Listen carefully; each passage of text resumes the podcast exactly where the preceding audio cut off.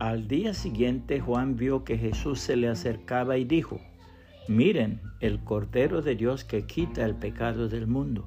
Juan 1.29, nueva traducción viviente. Único antídoto. La bendita palabra de Dios identifica al enemigo de nuestras almas en varios pasajes como la serpiente antigua. Dos ejemplos. Apocalipsis 12:9, nueva traducción viviente. Este gran dragón, la serpiente antigua llamada Diablo Satanás, es el que engaña al mundo entero. Fue lanzado a la tierra junto con todos sus ángeles.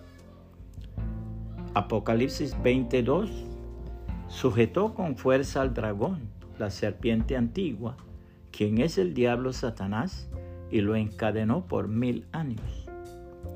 Cuentan que en cierta ocasión una serpiente de cascabel mordió una oveja en la cara. La serpiente de cascabel es una de las más mortíferas. La cara de la oveja se hinchó y le dolió terriblemente. Pero la vieja serpiente de cascabel no conocía el tipo de sangre que corre por las ovejas. El antídoto suele elaborarse con sangre de oveja. La oveja se hinchó durante unos dos días, pero la sangre del cordero destruyó el veneno de la serpiente. El dueño estaba muy preocupado, pero la oveja no le importó. Siguió comiendo, siguió bebiendo y siguió paseando porque sabía que estaba bien.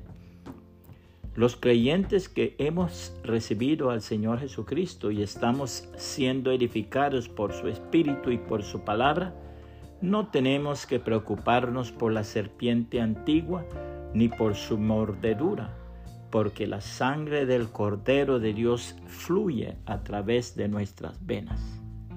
La hermosísima palabra de Dios declara, este es el mensaje que oímos de Jesús y que ahora les declaramos a ustedes, Dios es luz y en Él no hay nada de oscuridad.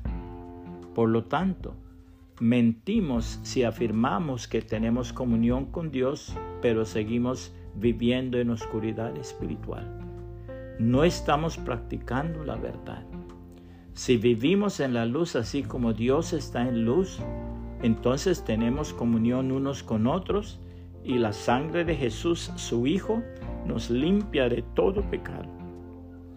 Si afirmamos que no tenemos pecado, lo único que hacemos es engañarnos a nosotros mismos y no vivimos en la verdad.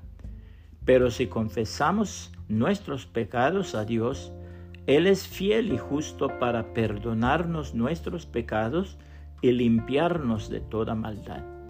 Si afirmamos que no hemos pecado y llamamos a Dios mentiroso y demostramos que no hay lugar para su palabra en nuestro corazón. Primera de Juan 1, 5 al 10, nueva traducción viviente.